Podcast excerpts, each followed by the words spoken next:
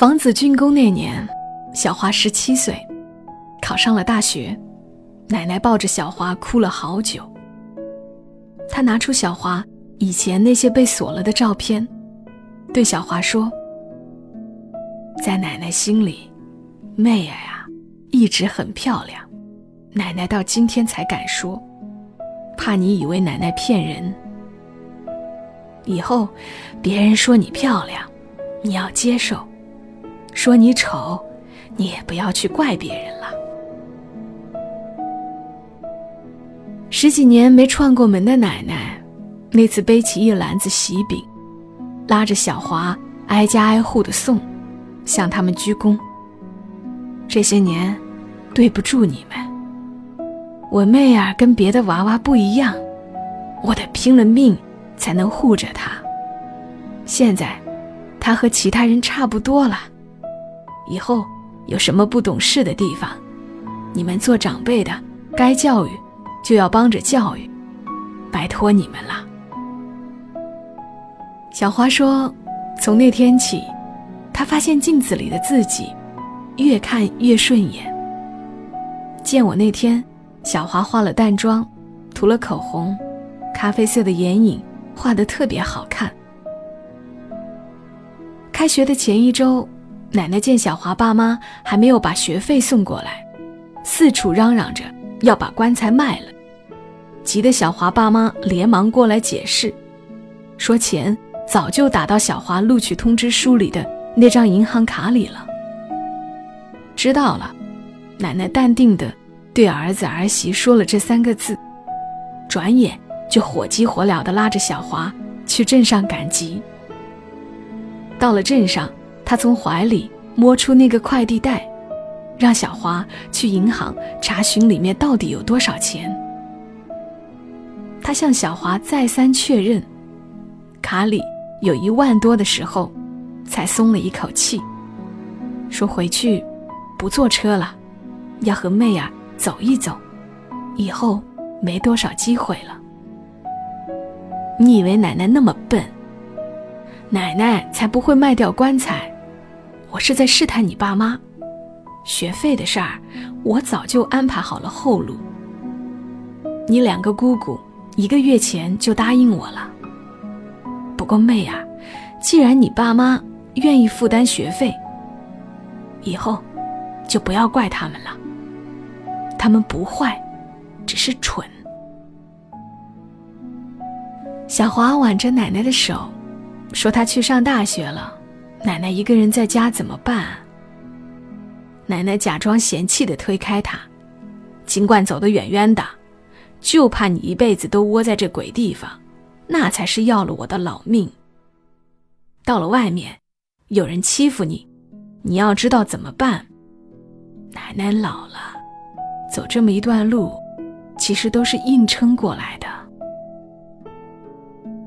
小花说，这么多年，奶奶的头发差不多全白了，身子。却直挺挺的，他不敢佝偻下去，我怕早早的挨着地，妹儿没了依靠呀。刚到学校的那几天，奶奶天天打来电话，问同学有没有为难她。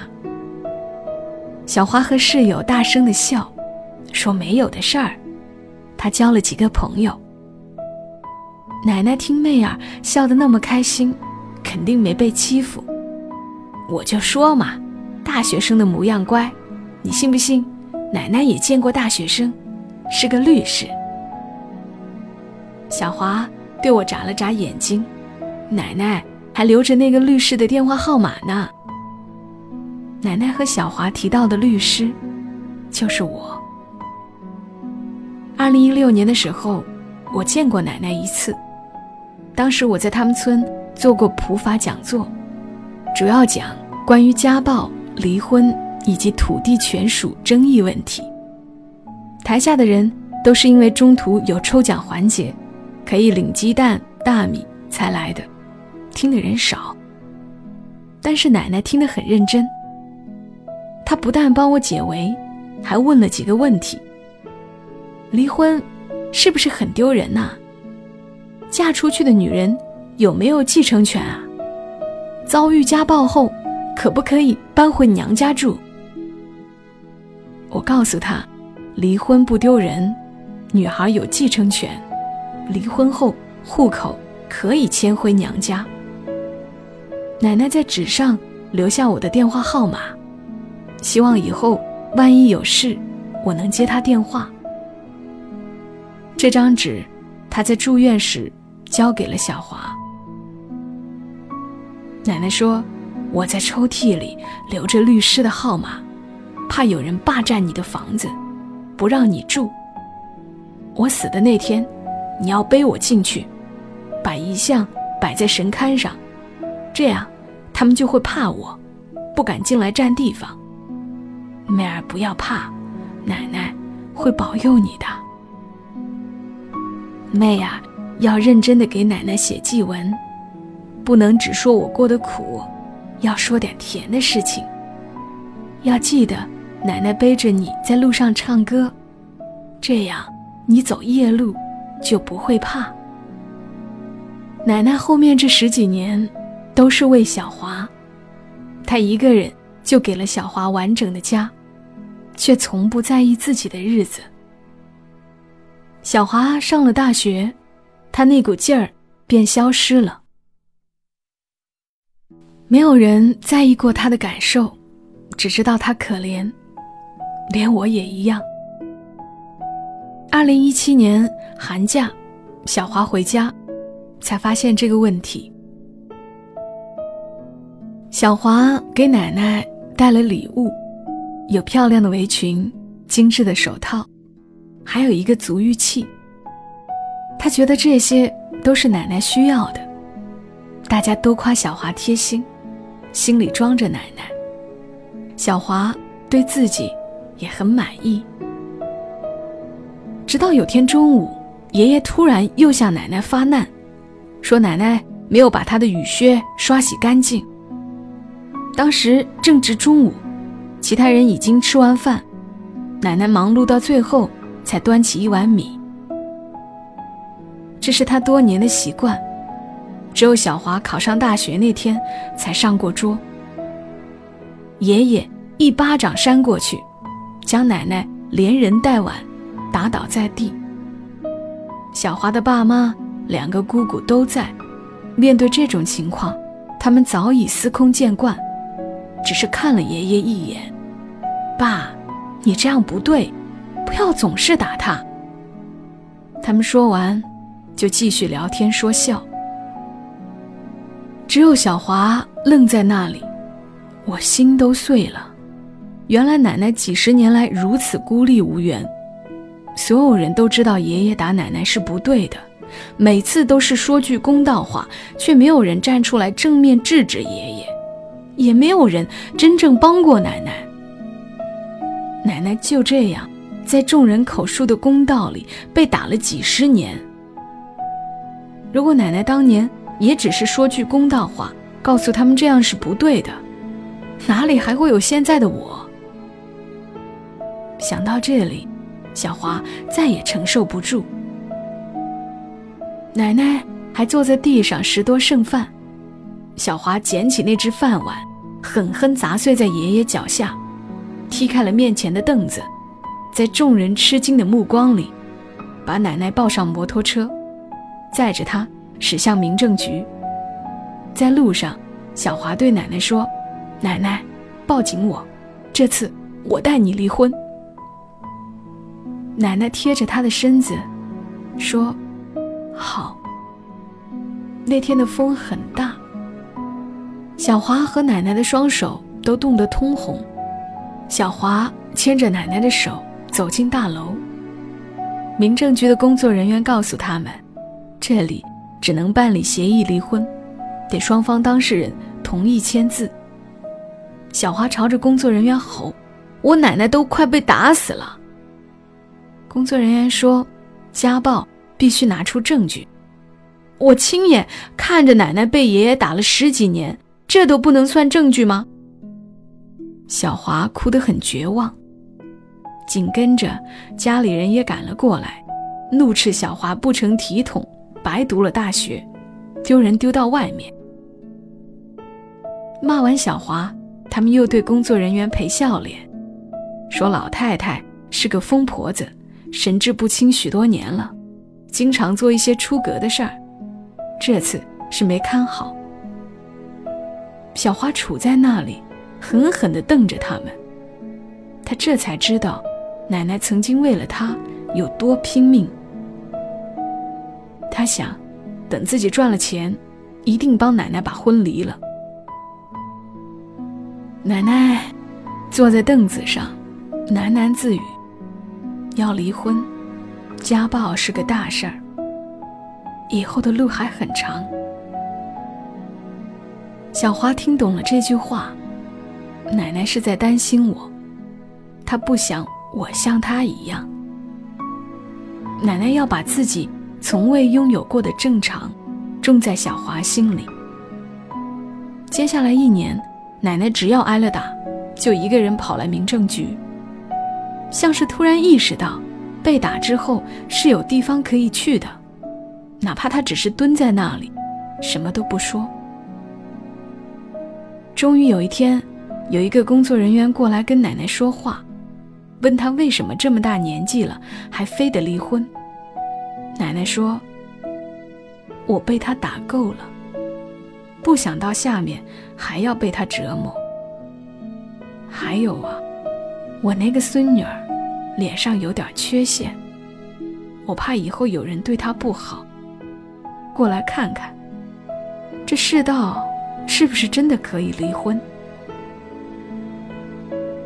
工作人员告诉奶奶，没有捆绑的夫妻，这里离不了，找个律师就好。二零一八年十二月初，奶奶被查出癌症晚期。见到小华的时候，她是笑着的，说自己是喜丧，要欢欢喜喜的走，唯一的遗憾。就是没看到小华找对象。奶奶留着一双眼睛没有瞎，还想帮妹儿看看是哪个男孩那么福气。爷爷知道奶奶时日不多后，想起奶奶服侍了他一辈子，主动提出要照顾奶奶几天，还亲自熬了粥放到嘴边，吹凉了喂给奶奶吃。奶奶刚打完针。有点反胃，喝不下。爷爷气急败坏，他习惯了奶奶的逆来顺受，对奶奶从来没有耐心。他把碗摔地上，骂奶奶贱骨头、叫花子，不识抬举，揪奶奶的脸：“你要死就早死，不要折腾我。”奶奶坐了起来，对爷爷说：“麻子呀，我全身都痛。”你打我算轻的了。我是想啊，如果我家妹儿以后找个你这样的男人，我该有多心疼。奶奶再次下定决心，一定要在活着的时候把婚离掉。就这样，小华遵照奶奶的愿望，拿着名片找到了我。那天，我和小华在咖啡厅里坐了一整天。我不敢起身，不敢出门。但奶奶的事情，我拿不出一个解决的方案。按正常诉讼程序，从立案到开庭，就算再快，差不多也要两三个月。还有一个最大问题，就是奶奶所遭遇的家暴并无任何证据，爷爷没有其他不良嗜好。两夫妻也没有分居。就算我执意要起诉，像这种情况，判离的可能性不大。换做别人，可以六个月后再起诉，大不了还等六个月。一次一次，总会有个结果。但是奶奶时日无多，我冒着被人嘲笑的风险，联系上当地民庭的一个熟人，问能不能特殊案件特殊处理。我马上起诉，他们立即开庭，尽快出具一份离婚报告。我知道这想法很天真，不过还是想问一下：那边给我的回复跟我想的一样，此案没有任何特殊之处。小花听到这个结果，无声的流泪。到了晚上，外面的天黑了，我们都没说话，就这样哭坐了四十分钟。我几次都想说出“无能为力”这四个字，但话到嘴边，就变成了“我再想想办法”。咖啡店的人越来越少，我不敢挪动身子，怕自己会逃走。我甚至不再想这个事情，只回忆自己今天几点钟起的床，吃的什么，见了哪些人，快递到哪里了。想着想着，我突然回忆起，昨天开会，主任再三强调，让我们注意着装。律师协会说要买袍子。我想起了平时工作中，其实很多人都分不清公安、检察官、法官以及律师的区别，奶奶应该也一样。她想要离婚，不是法律意义上的，而是心里的一个想法。我给小华提出一个主意，小华眼里闪着泪光，同意了我的说法。我终于可以踉踉跄跄的走出那扇门。第二天去医院的路上，小华一直问我怎么收费，我告诉他不会超过两万块，他就在车上写了个一万九的欠条给我，我让他先收着。过收费站的时候，小华又开窗抢着要给过路费。我说走的是 E T C，不用管。我开车三个小时，终于到了奶奶的医院。刚下车，我就换上了袍子。小华说他要替我扣领巾，看得出来他很紧张，几次帮我整理衣服，半蹲在地上，帮我拉袍子的边角。到了病房，奶奶还认得我。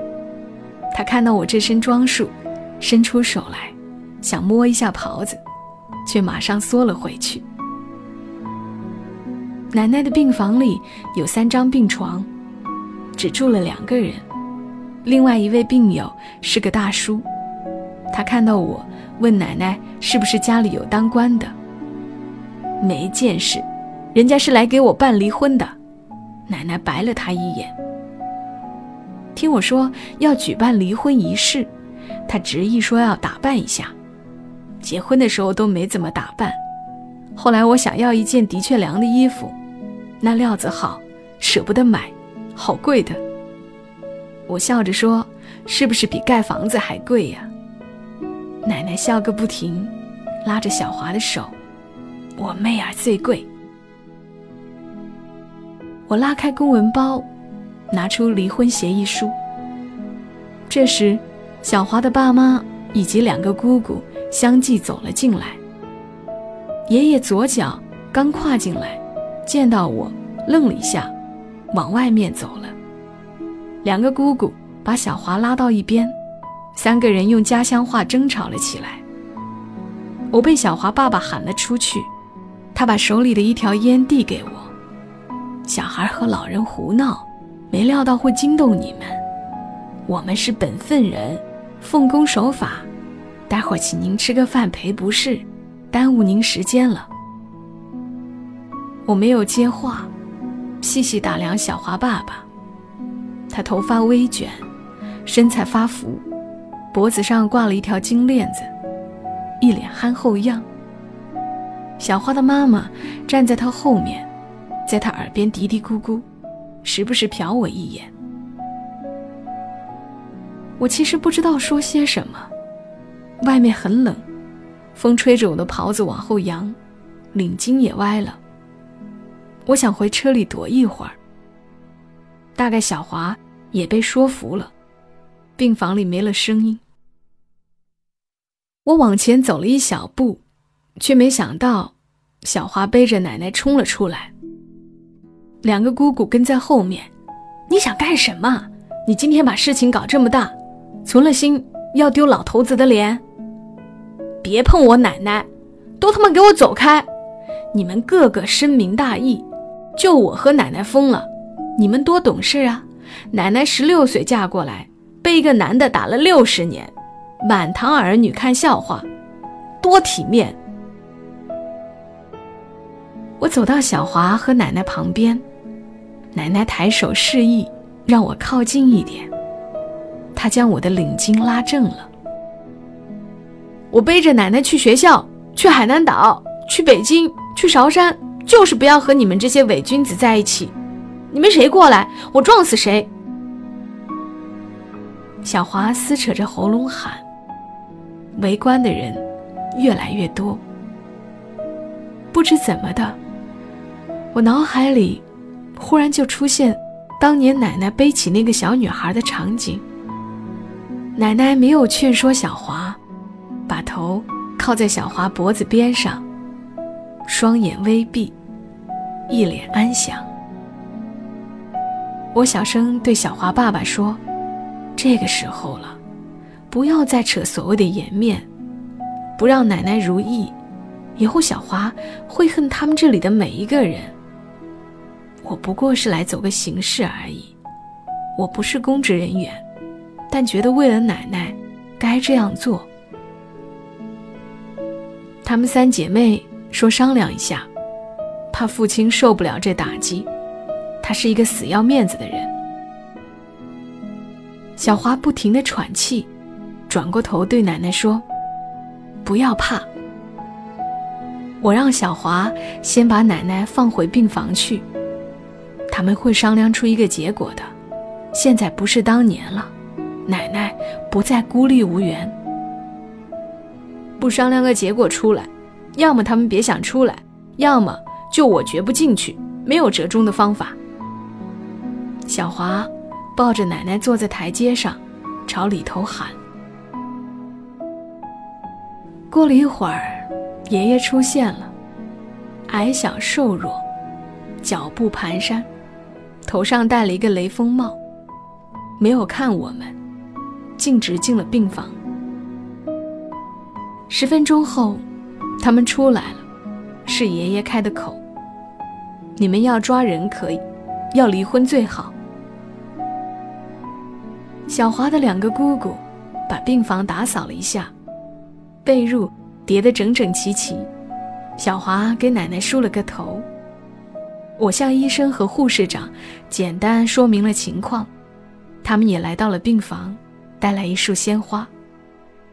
我拉了拉袍子，身子站得笔直，面向奶奶。我正式宣布于秀兰女士和胡世长先生离婚。于秀兰女士自愿放弃名下所有财产，夫妻共同债务，不论多少都由胡世长先生承担。此结果立即生效。话刚落音，小华哭着过去抱住奶奶。奶奶，奶奶。放心了啊，以后你想去哪里就去哪里，想几点钟起床就几点起床，不想出门了就让红薯烂地里，再没有人打你了。护士把鲜花递给奶奶，竖起大拇指。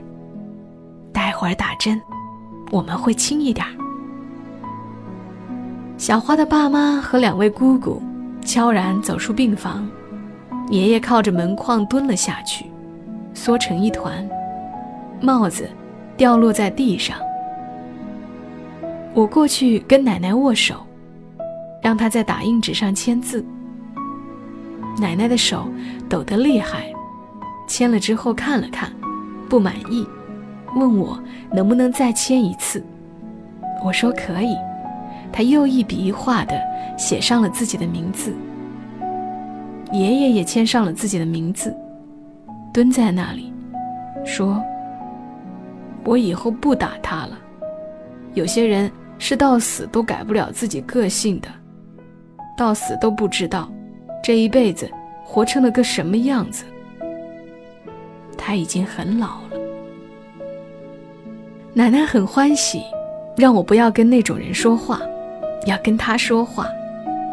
你怎么没戴黄色的假发呀？我看电视里的人要戴的。奶奶指了指我的头发，我甩了甩头。奶奶，假发是香港那边才戴的，他们戴假发是怕秃顶，因为审判的时候举头三尺有神明嘛，让神看到秃头不好。我不会秃顶的，所以不用戴。奶奶笑了一会儿，让我把耳朵凑过去。她脸上的泪水还没干，她问：“女孩真有继承权？”“当然，最好立个遗嘱，我回去就给你写。”奶奶说：“这样啊，我就算喝了孟婆汤也没关系啦。”走出医院，我向小华索要律师费。我说。听说民政局离婚收费七块，你不能少我的。小华不肯，让我至少收一千块。我告诉他，奶奶偷偷问过我，我说了是七块钱，多了一分都不要。然后嚼着奶奶给我的糖回了家。第二天，我跟陈卓说这事儿，他告诉我离婚的费用是九块，我又向小华要了两块钱。他在电话里说：“奶奶正在唱山歌给他听。要是有人嫌弃你的样子，你就走。奶奶都知道离婚了，你可不要那么傻。”奶奶嘱咐小华。好了，故事讲完了，这恐怕是我讲过最长的一个故事了。再次谢谢作者刘燕。谢谢天才捕手计划，谢谢给我推荐故事的小丽枣，还要谢谢你们的收听。我要睡觉去了，祝你一夜好眠。小莫在深圳观湖村，跟你说晚安。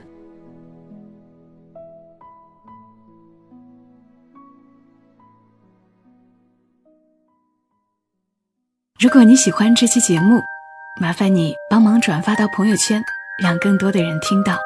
小莫在这儿。谢谢你。